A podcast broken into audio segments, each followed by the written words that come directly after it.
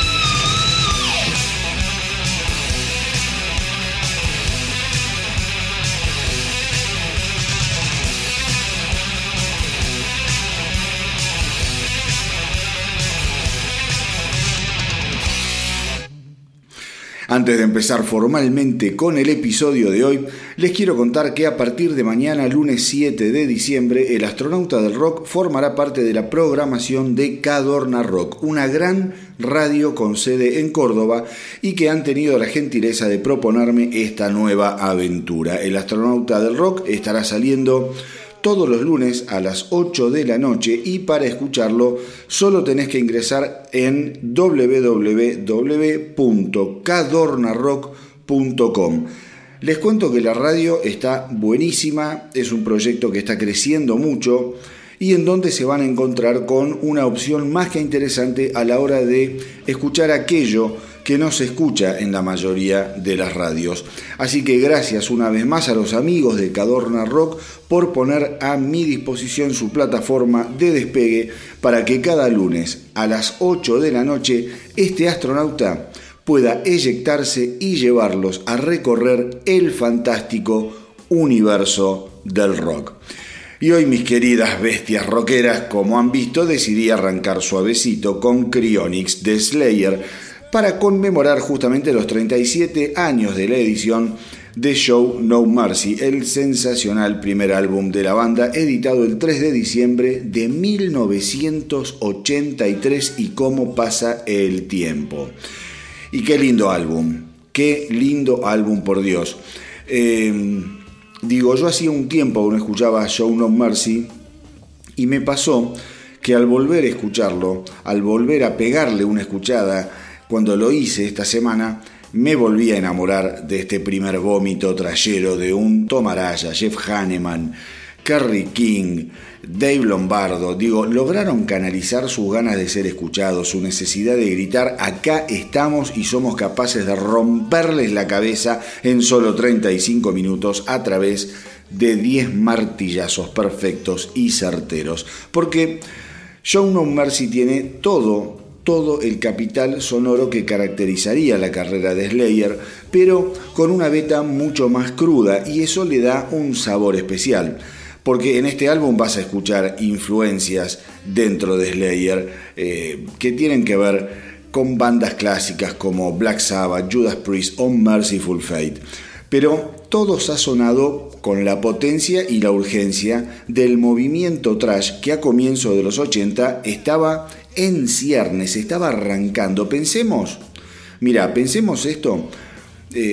Kill Em All el debut de Metallica había salido, había sido editado el 25 de julio del 83, o sea, cinco meses antes de Show No Mercy de Slayer, y fue justamente Kill Em All el torpedo que derribó la gigantesca muralla de prejuicios que rodeaban al movimiento trash en los medios de difusión. Claramente, algo estaba sucediendo con gran parte de la juventud que prefería estos sonidos más extremos en lugar de ponerse spray en el pelo. Con Slayer la cosa pasaba por otro lado. En este primer eh, disco, Kerry King estaba metido bastante en toda la onda del satanismo, hasta la garganta estaba metido y mucha de esa imaginería está volcada en las letras de las canciones, qué sé yo, como Evil Has No Boundaries de Antichrist, o Black Magic. El álbum obviamente no sería un éxito ni mucho menos, pero lograría vender 20.000 copias en los Estados Unidos y otro tanto en el resto del mundo. Pero lo más importante, y Slayer lo sabía, eh, era girar incansablemente detrás del álbum y darse a conocer. ¿Y cómo pudieron? Con escasísimos recursos, salieron a la ruta arriba del Camaro de Tomaraya arrastrando un Uaul repleto de instrumentos y algo de ropa y tocaron todo lo que pudieron sin ganar un peso y de hecho el poco dinero que recibían lo gastaban en morfi, o sea en comida y en combustible que los llevara hasta el próximo show. Hoy en día Slayer ya no existe más, lamentablemente la banda se despidió de sus fans el 30 de noviembre de 2019 en un muy emotivo show eh, en el clásico de Forum de Los Ángeles. Es un show que traten de verlo si pueden. En, YouTube hay, hay bastantes filmaciones de los fans, no sé si hay alguna filmación oficial, supongo que sí o sea, en YouTube, ¿no? que esté abierta y gratis. Pero traten de ver lo que hay del 30 de noviembre de 2019 en YouTube, en la despedida de Slayer en The Forum. El final es absolutamente conmovedor. Eh, a pesar de que los representantes de la banda eh, habían dicho que en principio no se estaban separando, sino que habían decidido nada más no tocar en vivo. A los pocos días del show final, la esposa de Kerry King dio por tierra cualquier posibilidad de continuidad para la banda, ni shows, ni nueva música, ni nada. Pero así son las cosas en el mundillo del rock. Las bandas duran lo que duran y no lo que uno quisiera. Y como siempre les digo, nos queda la música para seguir disfrutando y por ese motivo hoy quería recordar el aniversario número 37 de la edición de Show Numbers y de Slayer y el tema que elegí lo elegí a propósito porque es una canción que pone de manifiesto esas influencias clásicas que Slayer tenía en sus primeros años y de las que les hablé un poquito antes. Si escuchan bien la canción con la que abrí el programa de hoy, Cryonics van a notar una similitud en el sonido, estilo y melodía eh, a Phantom of the Opera de Iron Maiden. Y nada es casual, mis queridos rockeros, porque Slayer antes de ser lo que fue, era una banda que tocaba muchísimos, muchísimos covers y una de las canciones que siempre interpretaban en sus shows era justamente Phantom of the Opera de Maiden. Nada, un dato de color que me pareció interesante contarles porque como siempre digo, todo viene de algún lado. Lo que hoy escuchamos como nuevo, cuando uno rasca un poco la olla, digo, siempre se da cuenta que viene de algún lado. Así que, nada más. 37 años de Slayer, 37 años de una banda que dejó su rastro profundo, sanguinario, satánico en la cabeza de millones y millones de metaleros alrededor del mundo. Y si hay una banda que hace honor, realmente honor al pasado, y abreva en el aljibe de la inspiración de antaño, esa banda es sin duda los muy exitosos y muy criticados a la vez, Greta Van Fleet, esa joven agrupación americana que en solo tres años vendió más de un millón de tickets para sus shows alrededor del planeta y clavó cuatro canciones consecutivas en el puesto más alto de la Billboard. Entiendo que a muchos les resulta muy evidente el sonido zeppeliniano de la banda, pero la verdad es que lo hacen muy bien y está logrado a la perfección. Y en todo caso, yo siempre digo, no rompamos las pelotas, es preferible que suenen a Led Zeppelin y no a, Romero, a Romeo Santos. Digo, cuando un pibe adolescente que quizás no tiene la más puta idea de quiénes fueron los Led Zeppelin, escucha a Greta Van Fleet y le copan, yo me pongo de pie, aplaudo, miro al cielo y rezo para que aparezcan 100 Greta Van Fleet más bandas que pelan, en las que suenan las guitarras, bajos y baterías de verdad y no esas maquinitas de ritmo de mierda en eh, las que después cantan dos gallitos haciéndose los malos simulando que están en una riña. Insisto, esto es como todo, puede gustarte o no, pero al menos vas a escuchar a una banda que suena del carajo. Así que nada, los Greta Van Fleet van a estar estrenando su segundo álbum The Battle at Gardens Gate el 16 de abril de 2021 y esta semana que pasó, así como si nada, nos dejaron como adelanto la increíble Age of Machine.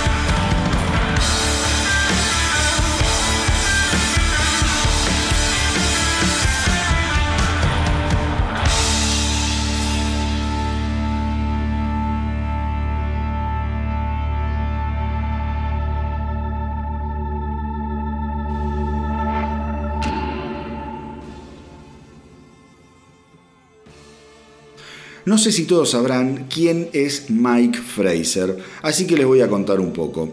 Mike Fraser es el productor e ingeniero de sonido canadiense que viene trabajando con ACDC desde 1990 y que en 2018 fue testigo de una reunión clandestina que la banda tuvo en la ciudad de Vancouver. Fraser cuenta, recuerdo haber entrado en el estudio y todos estaban ahí, toda la pandilla nuevamente junta. Probablemente nos pasamos la primera hora abrazándonos y chocando los cinco, dándonos ánimo. Fue una sensación maravillosa tenerlos a todos juntos otra vez. Después de mantener eh, las sesiones de grabación en secreto durante casi dos años, el productor asegura que hoy se siente aliviado. Es un peso que me saqué del pecho. E imagínense, mis queridos rockeros, saber que ACDC tiene grabado un álbum, eh, haber participado de esa grabación siendo productor, saber además en qué circunstancias grabó ACDC este nuevo, este nuevo disco, después de todo lo que había pasado en la gira de Rock or después de la muerte de Malcolm Young, digo, eh, Power Up fue realmente el regreso con gloria menos esperado de los últimos años. Fue un álbum absolutamente sorpresivo en su edición y sorpresivo en su calidad. Entonces, saber eso y no poder decírselo a nadie durante dos años debe ser enloquecedor, pero enloquecedor. Pero bueno, estos tipos son así, son profesionales y saben lo que tienen que hacer y saben cuándo tienen que hablar. Fraser eh, dice, todo esto te hace quebrar un poco. La presencia de Malcolm definitivamente se sintió durante la grabación de Power Up, en especial mientras grabábamos los coros y las voces de apoyo. En el pasado Malcolm siempre las cantaba y en algunas de las nuevas canciones puedo jurar que lo estoy escuchando como si estuviera ahí con nosotros. En cuanto al 2020 y sus circunstancias tan especiales, Fraser asegura que lo mejor del año ha sido la reacción de los fans. Ha sido algo sobrecogedor ver y sentir el amor y el respeto que los fans sienten por la banda. Estoy feliz por ello y orgulloso del trabajo que fueron capaces de realizar para este álbum. Power Up rompió y lideró los rankings en 18 países alrededor del planeta y se convirtió en el séptimo álbum de ACDC en debutar en el puesto número uno de la Billboard, marcando el regreso de Brian Johnson, Phil Rudd y Cliff Williams a la banda. Tres soldados que parecían heridos de muerte hace apenas cuatro años atrás, pero que volvieron, lucharon y sin dudas vencieron.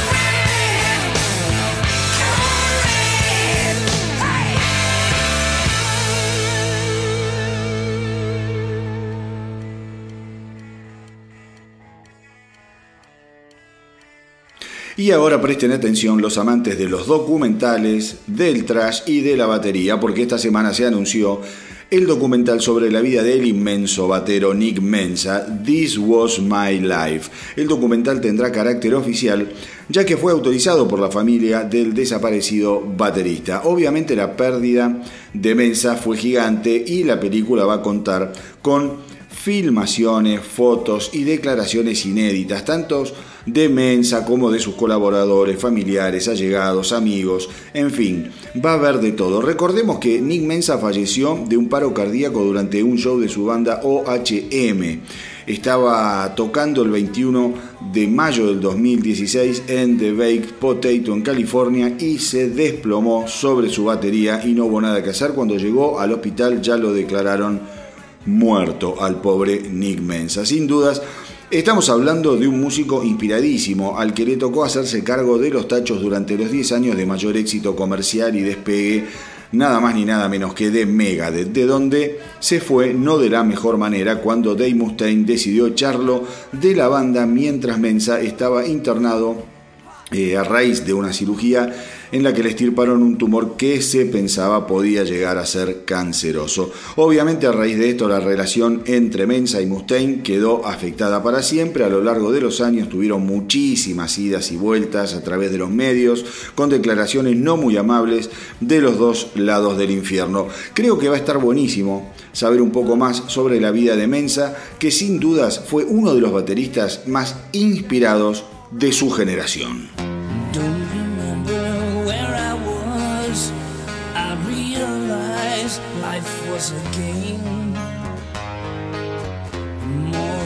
Seriously I took things, the harder the rules became. I had no idea what it cost. My life passed before my eyes. I found out how little I accomplished. All my plans tonight. So as you read this, know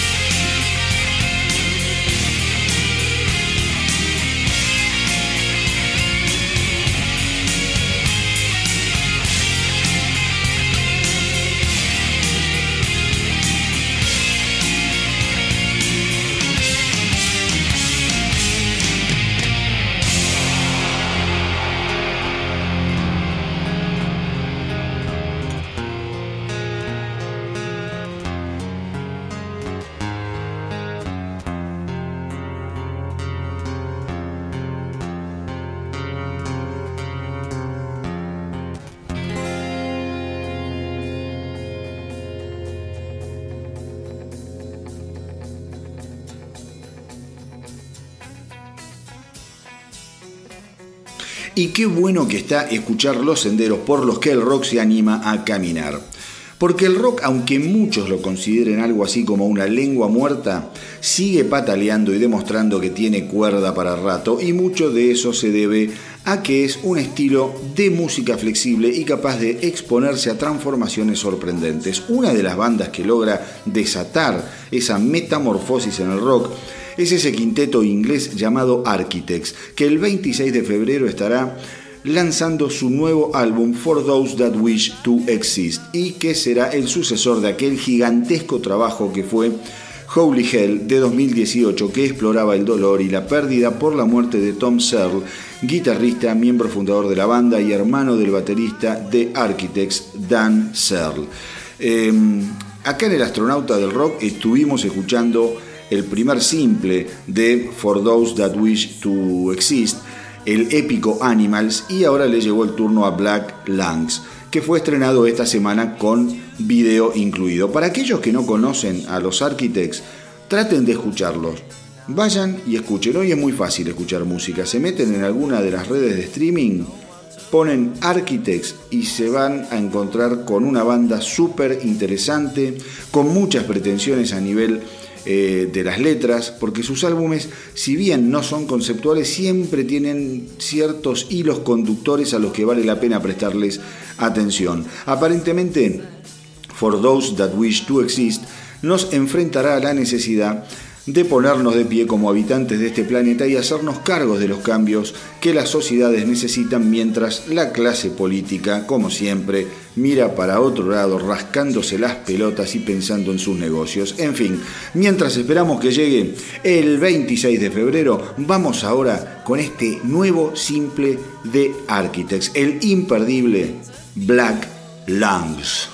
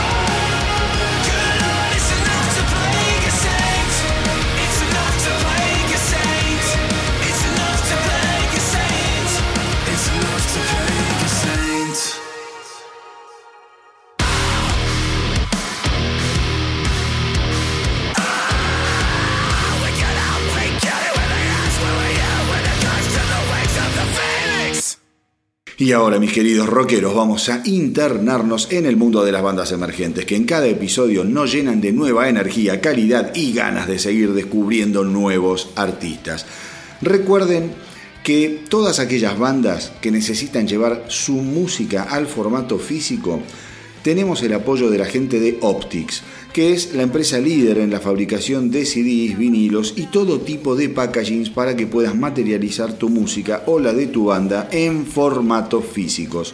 Pero presten atención, porque todos aquellos artistas que se comuniquen con Optics de parte del astronauta del rock van a recibir un 10% de regalo en el pedido que hagan. O sea, ustedes llaman a Optics de parte del astronauta del rock para encargar, por ejemplo, 400 CDs y Optics les va a regalar otros 40. Creo que es una oportunidad genial en estos tiempos que están súper, pero súper difíciles. Para comunicarse con Optics, pueden ir a la web de la empresa que es www.optics.com.ar o a su Instagram que es arroba optics-arg.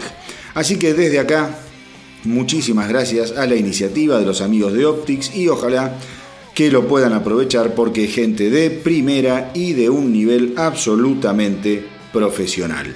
Y hoy les quiero presentar a los muchachos de Raticida. Y que lo parió, qué buen nombre, me encantó. Raticida, gran, gran nombre para una banda. Les cuento entonces que Raticida es una banda argentina que nació en el año 2007 en la ciudad de San Nicolás de los Arroyos, provincia de Buenos Aires, y que están formados por Julio Alderete en bajo, Javier Vigo en batería, Federico Sagan en eh, guitarra y Pablo Scipione en voz y guitarra. Además tienen un staff detrás de escena que los ayuda mucho, compuesto por Gonzalo Scipione y Maximiliano Sagan. En 2017 nos cuentan que sacaron su primer álbum que se llama Primer Capítulo y que pueden escuchar y encontrar en Spotify y en todas las plataformas digitales. Y la verdad, la verdad, es que después de escuchar el álbum debut de Raticida, me encontré con estar viviendo una muy linda experiencia, porque se trata de un punk bien pensado, sin la agresión sin sentido de muchas bandas punk que no tienen demasiado para decir y que suenan muchas veces para el culo, hay que decirlo. Acá Raticida en cambio se luce. Suenan muy bien, se ve que hay ensayo y básicamente con lo que te vas a encontrar es con un muy buen puñado de canciones. Por momento me recordó eh, a lo mejor de aquel rock español, del punk rock español de comienzo de los 80, en donde todo se entiende, todos los cantantes no le temen a las melodías y en donde las letras cuentan historias que van desde el amor a lo social y con matices, eh, cosas que es muy importante. Eh, no escaparle a, los climas en lugar de zambullirse a un rasgueo distorsionado sin demasiadas ambiciones, Creo que eso ya es parte del pasado. Hay que animarse muchachos a crecer. El punk ha crecido internacionalmente, ha mejorado muchísimo la calidad de sus intérpretes, de sus compositores y creo que Raticidad eso lo ha tomado. Es un punk bastante pero bastante moderno, cosa que yo rescato enormemente.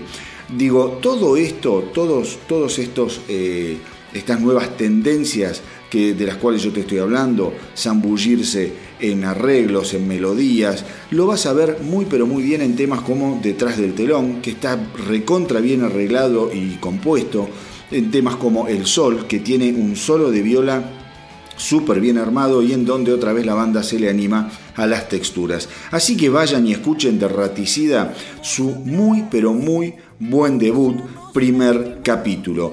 Eh, de este disco salieron cinco videoclips editados eh, que los podés también encontrar en YouTube. Los videos son de los temas Detrás del telón, El Sol, Perdedor, Insano Juicio y El Soporte, escrito y editado por Pablo Cipione y filmado por Rafaela Gigli. Actualmente están trabajando en el próximo disco que se presentará el año que viene. Así que a los raticidas los vas a encontrar obviamente en Spotify, en Bandcamp, en SoundCloud, YouTube, Facebook y obviamente en Instagram. Como siempre les digo, apoyen a los artistas emergentes, recomiéndenlos, mándenles mensajes y tírenles buena onda, porque si al rock no lo salvamos entre todos, no lo salva nadie. Y a vos, si tenés una banda o sos solista, mandame todo lo que haces a elastronautadelrock.gmail.com. Anota elastronautadelrock.gmail.com y desde acá te voy a dar una mano en todo lo que estés haciendo. Pero ahora, ahora, los dejo con Raticida y el extraordinario Perdedor.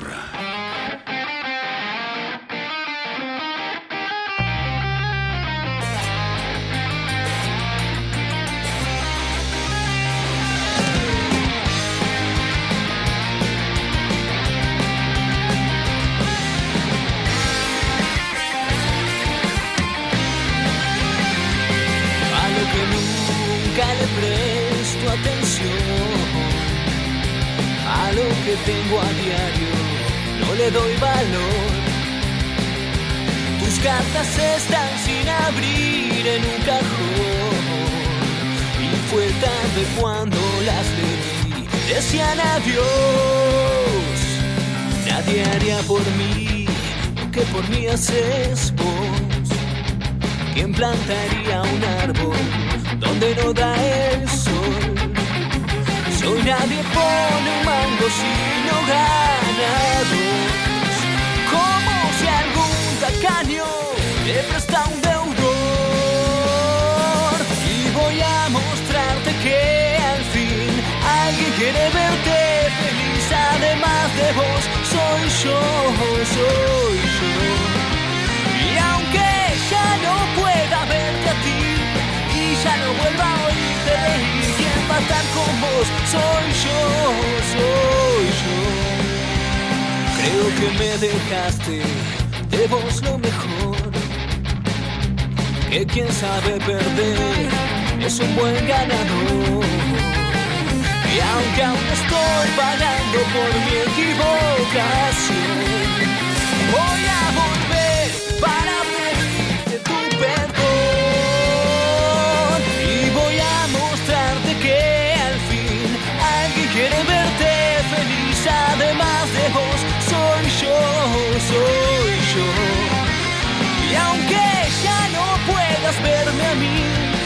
ya no vuelva a oírte reír. Quien va a estar con vos soy yo.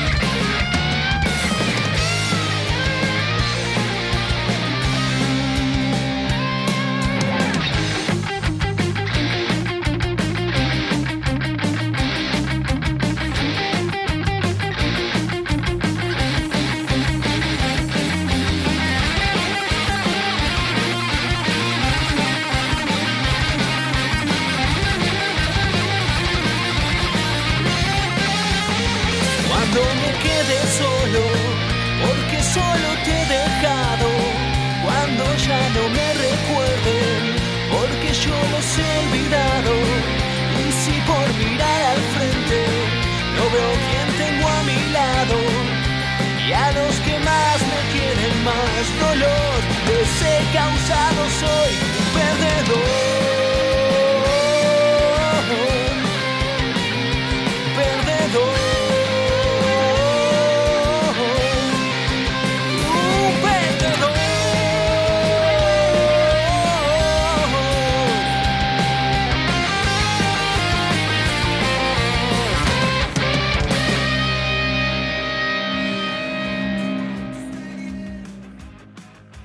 Esta semana, mis queridos rockeros, se cumplieron 47 años de la edición de uno de mis álbumes favoritos de Black Sabbath. Me refiero a Sabbath Bloody Sabbath, el imprescindible álbum que hay que escuchar para comprender por qué es tan enorme la influencia de Black Sabbath en todo lo que hoy se llama heavy metal. Este álbum tuvo para colmo la colosal tarea de suceder nada más ni nada menos que a Volumen 4, que fue un disco verdaderamente implacable. La presión entonces se hizo sentir y el mismísimo Tony Yomi confesó que sufrió un bloqueo creativo que le impedía escribir al punto de llegar a pensar que la banda estaba terminada y agotada. Editado el primero de diciembre de 1973, Sabbath pretendía que el álbum recreara la atmósfera de su predecesor atestado de canciones imbuidas en cantidades estratosféricas de falopa y alcohol. Fue así que persiguiendo a las musas inspiradoras, Black Sabbath volvió a la mansión que habían ocupado oportunamente en Bel Air durante el proceso creativo de volumen 4, pero al poco tiempo estuvo claro que las buenas musas se las habían tomado, se habían mudado a otro lugar. Así las cosas, la banda decidió volver a Inglaterra y darle un poco de aire al álbum que no terminaba de arrancar. Cuando volvieron a juntarse, por suerte, Yomi ya sentía que la cosa empezaba a funcionar, estaba más seguro y con varias ideas dándole vuelta por su genial cabeza. El primer riff que generó el violero fue justamente el del tema Sabbath Bloody Sabbath, y en ese instante supo que estaban otra vez en el juego.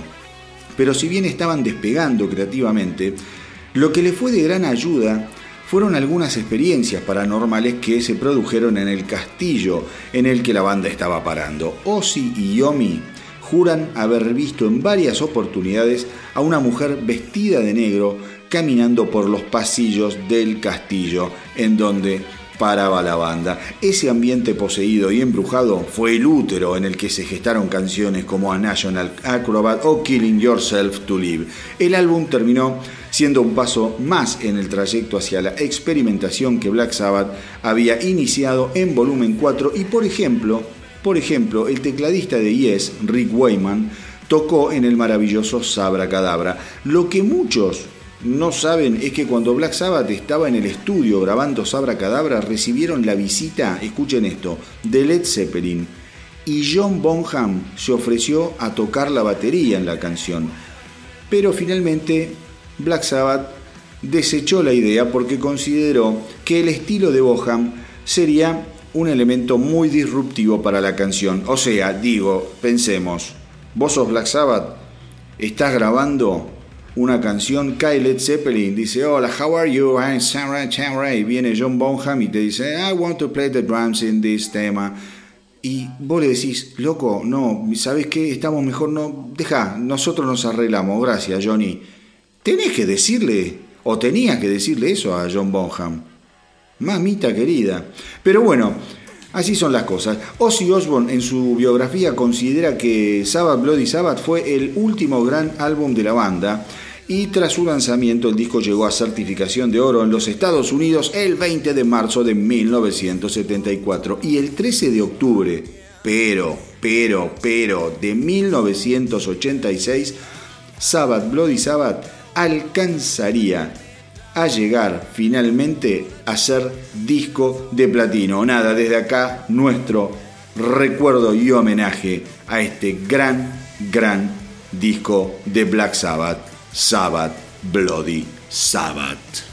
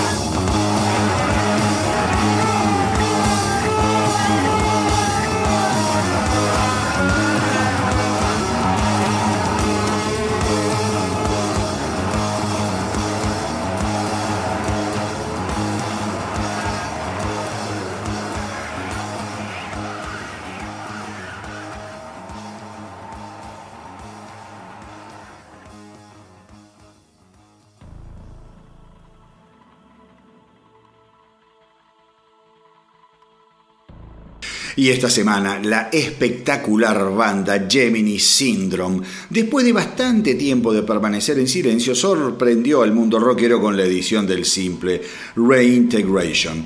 De acuerdo a la banda, la canción se encapsula a la perfección en la temática de la trilogía de álbumes en la que viene trabajando eh, y que va a formar parte esta canción de justamente el último de esos tres discos. Gemini Syndrome viene trabajando en el sucesor de Memento Mori de 2016 desde el año 2018. Es sabido que la banda es muy cuidadosa, muy detallista al momento de componer, arreglar y grabar y que trabajan cada canción como verdaderos artesanos.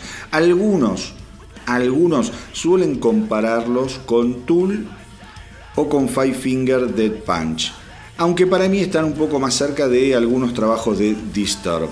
Puede que en las primeras canciones de los dos primeros discos tengan alguna impronta los Five Finger, pero son más serios, ¿viste? Los Five Finger Dead Punch es una banda que me encanta, pero, ¿viste? No son tan complicados. Estos tipos de Gemini Syndrome realmente son bastante más complejos. Eh, como que laburan los temas desde otro lugar. A mí, por eso te digo, me suenan un poquito más a Disturb. No te digo a Tool porque Tool ya es de una complejidad demasiado, demasiado alta. Banda que no es muy difícil de emular, más allá de que algunos se le animen ese estilo con distinta suerte. Pero en fin. Lo que queda claro es que eh, desde que se presentaron en el año 2013 con su fantástico y aclamado debut Flux, Gemini Syndrome no ha parado de crecer y sorprender con cada paso que dan. Así que seguramente en el futuro no muy lejano se irán conociendo más adelantos del próximo trabajo de la banda, pero mientras tanto les propongo meternos de lleno con Reintegration, lo nuevo de Gemini Syndrome.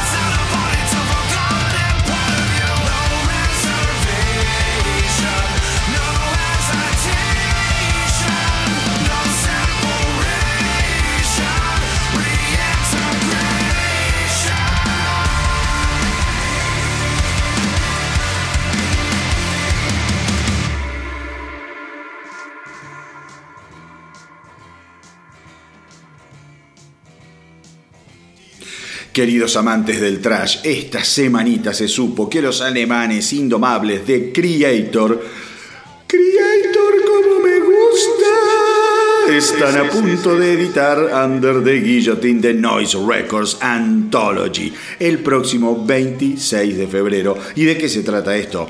Bueno, básicamente de una caja que contendrá los seis infernales álbumes que la banda grabó para el sello Noise. Así que Ahí nos vamos a encontrar con los discos. Escuchen esto, Endless Paint, que es una salvajada, es el disco debut de 1985 que te rompe al medio. Pleasure to Kill de 1986, que sin duda es considerado un clásico del género. Terrible Certainty de 1987, Extreme Aggression de 1989, que definitivamente los convierte en una de las bandas más importantes del trash a nivel internacional, Coma of Souls, de 1990 y Renewal de 1992. Digo, digo y afirmo, lo digo nuevamente y lo afirmo otra vez. Esta caja, no tengan dudas de que va a ser una verdadera sala de tortura sonora. La presentación es espectacular, por otro lado, porque la caja simula una guillotina ensangrentada y ese tipo de cosas a mí me encantan, porque Creator a ver, Creator entendió todo desde un comienzo. Entendió que la imagen es un factor ultra importante para llamar la atención de los fans.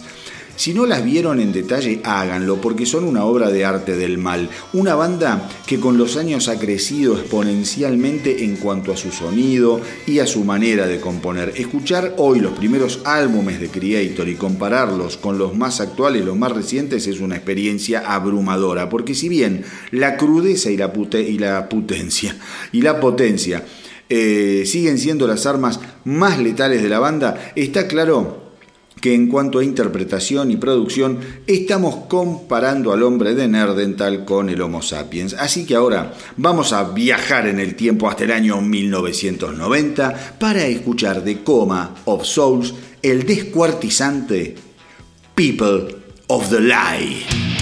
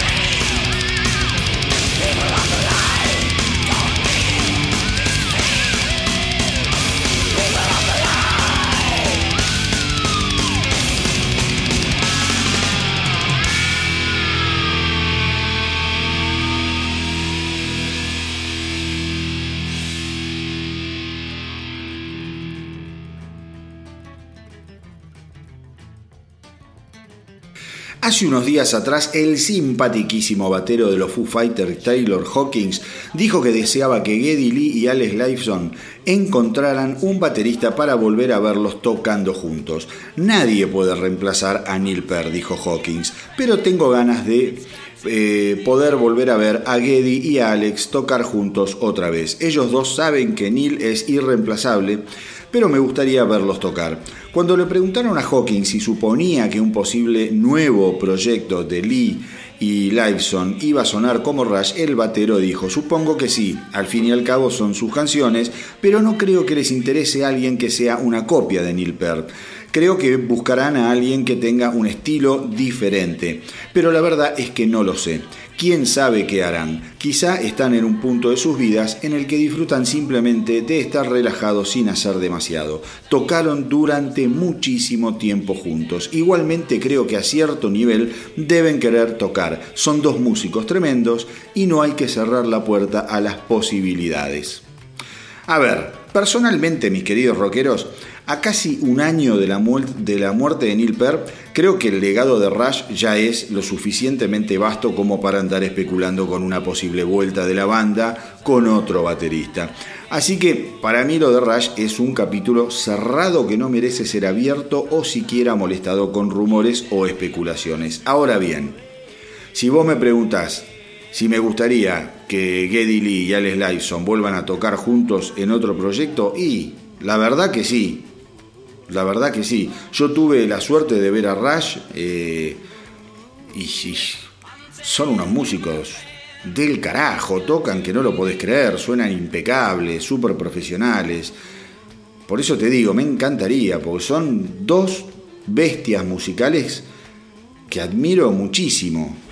Pero siempre lo hice dentro de los límites de Rush, con lo cual si bien por un lado me intriga saber de qué serían capaces sin Neil Peart, por otro lado, el resultado me da más miedo que intriga. Como siempre digo, es muy difícil para los fans ver cómo se van apagando algunas estrellas del universo rockero, pero tenemos que saber y asumir que es inevitable y que de última, por suerte, siempre nos queda nuestra hermosa musiquita.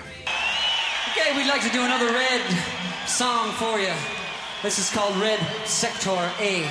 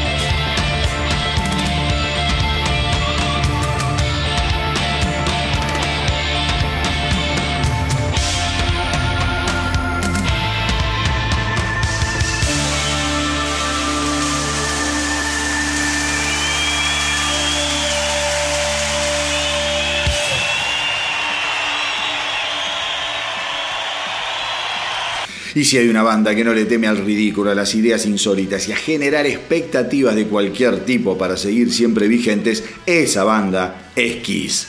¿Y qué hicieron esta vez? Bueno, como todos saben, Kiss tuvo que suspender como el resto de las bandas su gira despedida End of the Road, a raíz del puto bichito que este año nos rompió tan soberanamente las pelotas a todos. A la banda entonces le quedan aún 150 shows por dar. Pero como si esto fuera poco, Gene Simmons aseguró que tienen planeado además tocar en el lugar más frío del planeta. Entonces, así comenzaron las especulaciones sobre si Kiss tocaría en algún momento en la Antártida.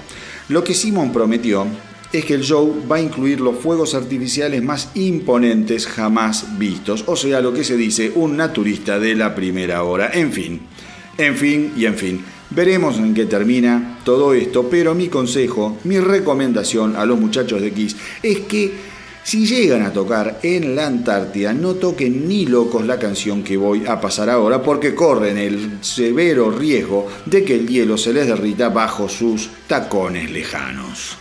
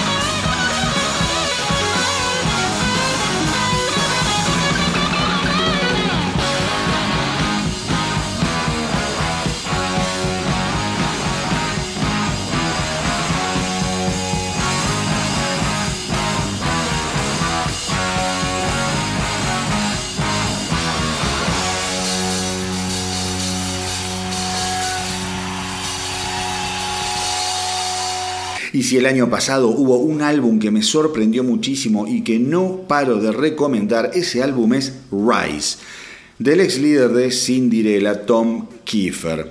Exacto, sigue vivo muchachos. Yo aclaro estas cosas porque, viste, son esos tipos que desaparecen o que uno deja de darles bola. Pero sí, Tom Kiefer de Cinderella sigue eh, vivito y coleando y el año pasado se grabó un disco tremendo que es este que te digo, Rise. El disco está repleto de canciones rockeras, bien guitarrosas y a la vez...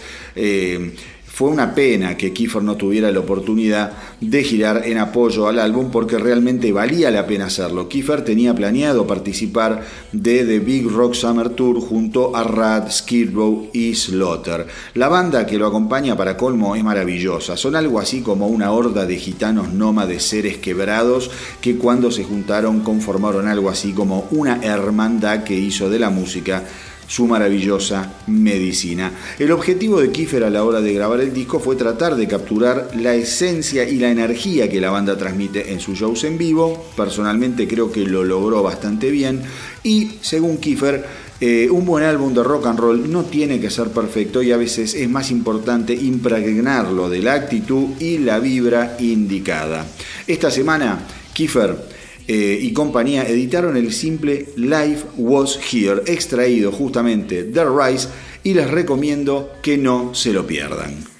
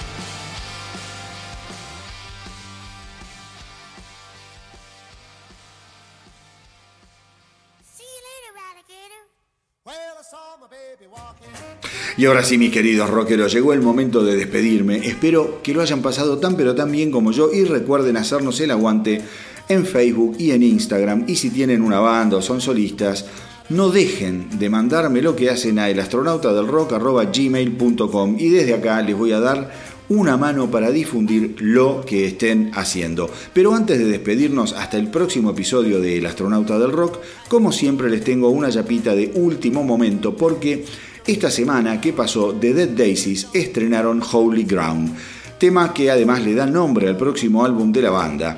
El supergrupo, formado por Glenn Hughes, Doug Aldrich, Dean Castronovo y David Lowe, tiene pensado editar su quinto trabajo en estudio el próximo 22 de enero. El simple además vino acompañado por un video promocional que les recomiendo traten de ver. La banda se, eh, o sea, se ve recontra motivada y la verdad que ver a Glenn Hughes haciéndose cargo del bajo, y de la voz es absolutamente conmovedor. Piensen que estamos hablando del bajista de Deep Purple en la era en la que cantaba David Coverdale, muchachos. O sea, estamos hablando de gente grande, no es un pibe. Pero cómo canta, por Dios, es un placer. En cuanto al tema, es literalmente mortífero, una clase de classic rock para todo joven aspirante estrella. La batería está perfecta, las violas que serpentean entre unos riffs que te queman las manos son un lujo y un coro que se te queda clavado en la cabeza como un piojo desnutrido. En fin, mis queridos rockeros, hoy eh, no hay una mejor forma de cerrar el episodio del astronauta del rock que no sea escuchando Holy Ground de los Dead Daisies. Y como siempre les digo, hagan correr la voz para que nuestra tripulación no pare de crecer. Espero que les haya gustado el episodio de hoy. A mí me encantó hacerlo y compartirlo con ustedes como siempre. Gracias por estar ahí, gracias por apoyar la propuesta y por los mensajes que no paran de llegar. Cuídense mucho. Hasta la semanita que viene y que viva el rock.